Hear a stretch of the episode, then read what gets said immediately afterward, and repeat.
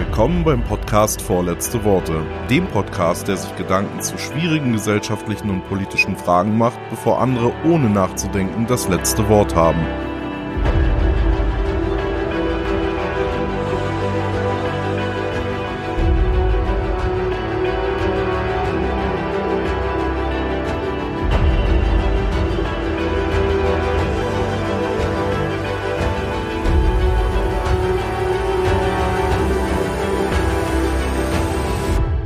Thema heute ist Sterbehilfe. 2015 hat der Bundestag aufgrund von massiven Lobbying kirchennaher Organisationen und auch der Kirchen selber den Paragraphen 217 ins Strafgesetzbuch hineingeschrieben. Das ist die geschäftsmäßige Förderung der Selbsttötung. Ich lese den mal kurz vor, er ist nur ganz kurz. Wer in der Absicht, die Selbsttötung eines anderen zu fördern, diesem hierzu geschäftsmäßig die Gelegenheit gewährt, verschafft oder vermittelt, wird mit Freiheitsstrafe bis zu drei Jahren oder mit Geldstrafe bestraft. Als Teilnehmer bleibt straffrei, wer nicht selbst geschäftsmäßig handelt oder entweder Angehöriger des in Absatz 1 genannten anderen ist oder diesem nahesteht. Das Problem dabei ist, laut Gesetzesbegründung handelt geschäftsmäßig, wer die Gewährung, Verschaffung oder Vermittlung der Gelegenheit zur Selbsttötung zu einem dauernden oder wiederkehrenden Bestandteil seiner Tätigkeit macht, unabhängig von einer Gewinnerzielungsabsicht und unabhängig von einem Zusammenhang mit einer wirtschaftlichen oder beruflichen Tätigkeit. Das ist aus der Begründung. Ja, ist natürlich ganz schwierig, weil das auch Vereine betrifft. Vereine, die natürlich da keinen großen Gewinn machen, sondern sich einfach nur um Sterbende kümmern möchten. Deswegen gab es da diverse Verfassungsbeschwerden. Am 26. Februar 2020 urteilte dann das Bundesverfassungsgericht einstimmig, dass der entsprechende Strafrechtsparagraf 217 nicht nur verfassungswidrig ist, sondern erklärt ihn auch gleich für nichtig. Das hatte sich in der mündlichen Verhandlung wohl auch schon angedeutet. Zum Ergebnis verlinke ich euch in den Shownotes neben vielen, vielen anderen Links natürlich auch die Entscheidung im Volltext, aber ich möchte an der Stelle mal die sehr gute Zusammenfassung des Urteils von der Giordano Bruno Stiftung zitieren. Die Verfassungsrichterinnen betonten, dass das Grundgesetz vom autonom entscheidenden Menschen ausgehe. Dieser habe das Recht, über sein Leben und Sterben selbst zu bestimmen. Paragraph 217 Strafgesetzbuch habe dies de facto verhindert, dass sterbewillige Menschen nach der Verabschiedung des Gesetzes keine kompetente Helfer mehr finden konnten. Zwar habe der Staat das Recht, Suizidprävention zu betreiben, aber er dürfe nicht in das Persönlichkeitsrecht des Einzelnen eingreifen, auch dürfe der Staat nicht materiell definieren, unter welchen Bedingungen ein Sterbewunsch legitim bzw. illegitim sei.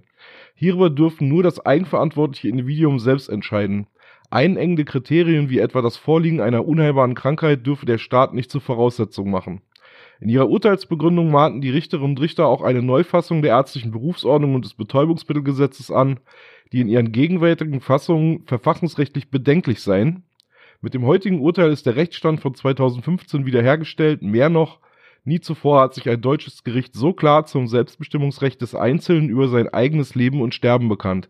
Ein historisches Urteil, mit dem der erscheidende Bundesverfassungsgerichtspräsident Andreas Voskuhle sich und seinen Kollegen auf der Richterbank ein Denkmal gesetzt hat. Ja, kann ich an der Stelle nur zustimmen. Das ist tatsächlich sehr bemerkenswert, das Urteil. Und wie gesagt, ich verlinke euch das mit vielen, vielen anderen Artikeln zum Thema in den Show Notes. Grundsätzlich ist es eben so, es muss doch, jetzt, das sagt einem auch schon der gesunde Menschenverstand für Ärzte und für ähm, nicht kommerziell arbeitende Vereine straffrei sein, einem sterbenden, einen leidenden Menschen Beistand zu leisten. Ich weiß nicht, wie jemals irgendjemand auf die Idee kam, auch im Bundestag, dass das irgendwie eine gute Idee wäre. Da steht ja wirklich blanke religiöse Ideologie dahinter und mit Sicherheit nicht Vernunft und mit Sicherheit nicht Moral.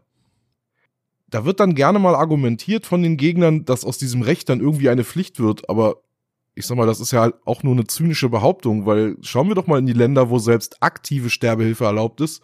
Und da ist jetzt keine Tendenz zu irgendeiner Massentötung von Schwachen und Alten zu erkennen. Das wäre völlig absurd. So funktionieren ja Menschen in Familien nicht. Da muss ich jetzt an der Stelle kurz erklären, aktive und passive Sterbehilfe. Worüber wir hier jetzt gerade reden, ist passive Sterbehilfe. Das heißt, jemand sagt, er möchte sterben.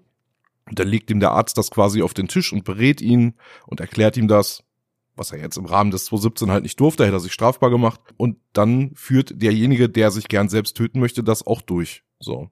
Eine aktive Sterbehilfe wäre, der Arzt setzt die Infusion, drückt den Knopf und er ist quasi derjenige, der dann den Tod herbeiführt. Also wir reden hier nur von einer passiven Sterbehilfe und das beinhaltet vor allen Dingen halt Beratung und Unterstützung. Und allein die Tatsache, dass die Möglichkeit besteht, kann ja schon positive Effekte haben, dass Leute überhaupt noch bereit sind, dem Arzt da zu vertrauen in so einer schwierigen Lebenssituation, äh, wenn er denn weiß, da gibt's noch so einen ganz letzten Exit, noch so einen Notausgang. Und wenn man weiß, dass es nicht so, ist das natürlich schwierig, weil das Einzige, was einem der Arzt dann sagen kann, tja, da muss halt noch ein paar Monate leiden oder Jahre, kann ich dir nicht helfen. Schwieriges Ding. Die wohl schärfste Kritik am Urteil des Bundesverfassungsgerichtes kommt vom Stiftungsrat der Deutschen Palliativstiftung, auch sehr kirchennah das Ganze.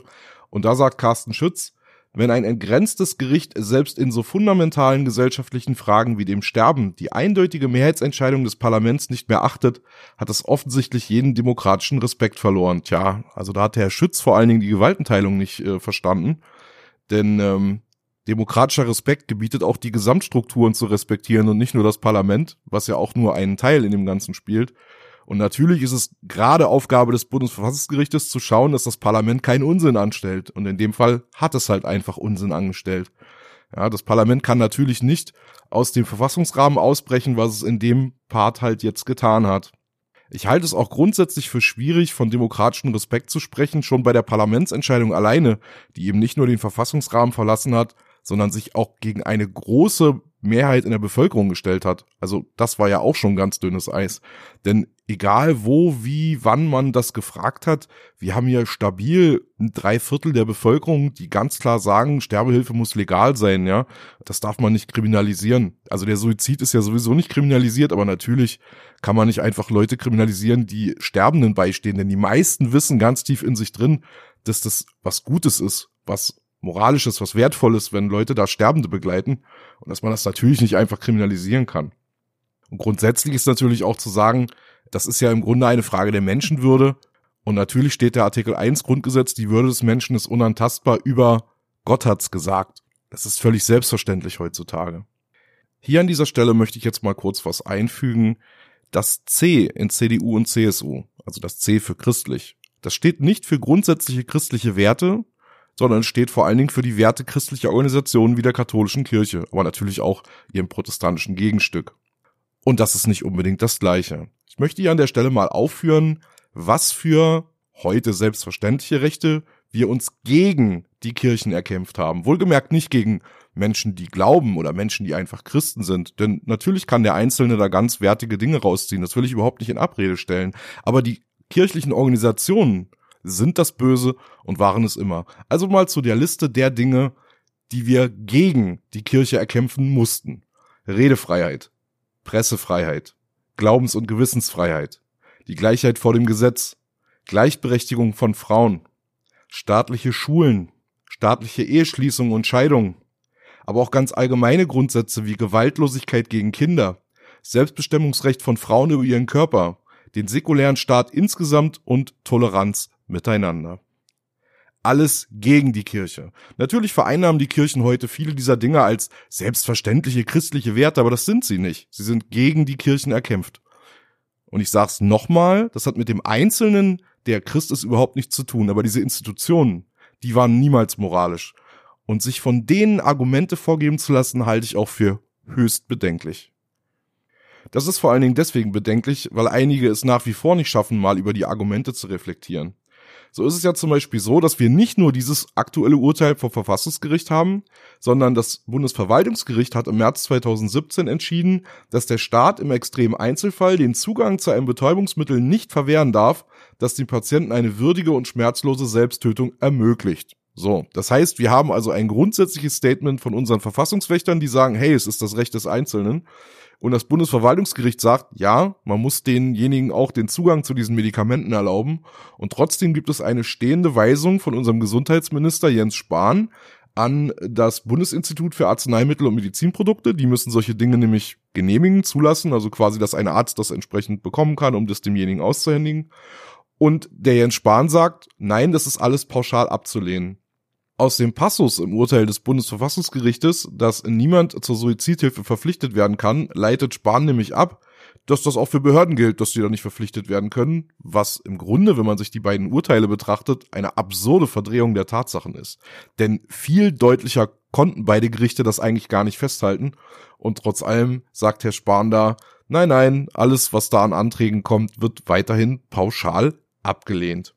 Da sind dann natürlich auch schnell religiöse Institutionen dem Herrn Spahn zur Seite gesprungen, darunter auch durchaus einige, denen seine Homosexualität als unnatürlich und gegen Gott gilt. Das muss man sich mal kurz bewusst machen. Ne? Also das sind Institutionen, die ihn für das, was er ist, hassen und deren Argument übernimmt er. Also da würde ich Herrn Spahn doch mal dringend raten, mal ganz tief in sich zu gehen, ob das so richtig ist. Aber natürlich gilt das auch für alle anderen Abgeordneten. Vollkommen entsetzt war ich allerdings von der Reaktion der FDP. Dass die FDP nicht so liberal ist, wie sie immer behauptet, das sehe ich durchaus schon länger. Die haben sich sehr stark neoliberal ausgerichtet, wenig tatsächlich liberale Positionen, aber dass man so offen allen beweisen muss, wie wenig liberal man ist, wie jetzt zu diesem Urteil, da ist mir wirklich die Spucke weggeblieben.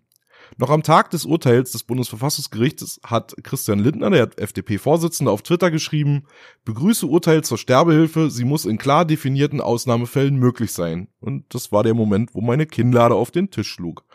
Vorrang der Selbstbestimmung des Einzelnen gegenüber Staat gilt auch am Ende des Lebens. Jetzt ist GroKo gefordert, mit einem humanen Sterbegesetz endlich Rechtssicherheit zu schaffen. Ja, der letzte Satz ist natürlich richtig. Da muss man Rechtssicherheit schaffen für Ärzte und auch für diese Beratungsvereine. Aber nehmen wir noch mal den ersten Satz. Sie muss in klar definierten Ausnahmefällen möglich sein. Und jetzt schaue ich noch mal in dieses Urteil. Nur der Einzelne kann das entscheiden. Ja, Würde ist da nicht teilbar, nicht regelbar und nicht einschränkbar. Also hier von klar definierten Ausnahmefällen zu sprechen, na hoppla, war dem Vorsitzenden der liberalen FDP das Urteil des Gerichts zu liberal oder was? Will man das direkt wieder einfangen, direkt wieder umdefinieren, darum herumreden, um es zu irgendwas anderem zu machen? Unfassbar einfach nur unfassbar in meinen Augen. Aber auch Katrin Helling-Pla von der FDP hat im Bundestag gesprochen und hat gesagt, der Gesetzgeber stehe nun in der Verantwortung, Rahmenbedingungen für einen assistierten Freitod zu schaffen, zugleich aber Suizidhilfe nicht grenzenlos zuzulassen. Auch da höre ich die Argumente der Gegner, auch das ist absolut keine liberale Position. Das Gericht hat hier ein vollkommen liberales Urteil gefällt und das wieder einfangen zu wollen, eingrenzen zu wollen, einengen zu wollen. Hallo FDP, tickt ihr noch richtig? Das ist doch nicht liberal. Natürlich muss man da Rechtssicherheit schaffen, aber nicht, indem man eingrenzt, wann es okay ist und wann nicht, weil genau das, genau das hat das Urteil des Verfassungsgerichtes eindeutig untersagt. Und ich weiß nicht, wie eindeutig ein Gericht noch werden muss, damit irgendwelche gestörten Parlamentarier es auch wirklich hören und verstehen. Ihr habt da nichts einzuschränken. Sagt schon das Grundgesetz, die Würde des Menschen ist unantastbar. Hört auf, es zu versuchen. So bleibt mir also am Ende nur aus meiner Sicht ganz klar zu sagen, vielen Dank Bundesverfassungsgericht. Ihr habt auch etwas dazu zu sagen? Haut's in die Kommentare auf vorletzteworte.de oder kommentiert bei iTunes, wo ich mich auch über Sternebewertungen freue. Ihr könnt mich auch direkt anschreiben an simon.vorletzteworte.de oder ihr meldet euch auf Twitter at zippozip mit Z und jeweils Doppel P. Und wer gerne live mit mir diskutieren möchte, schaut in meine Late-Night-Sendung bei Twitch rein unter alles-andere.tv. Mit einer kostenlosen Anmeldung bei Twitch und einem Klick aufs Herz rechts oben in meinem Kanal werdet ihr über laufende Streams automatisch benachrichtigt. Ansonsten wünsche ich euch einen wundervollen und erkenntnisreichen Tag.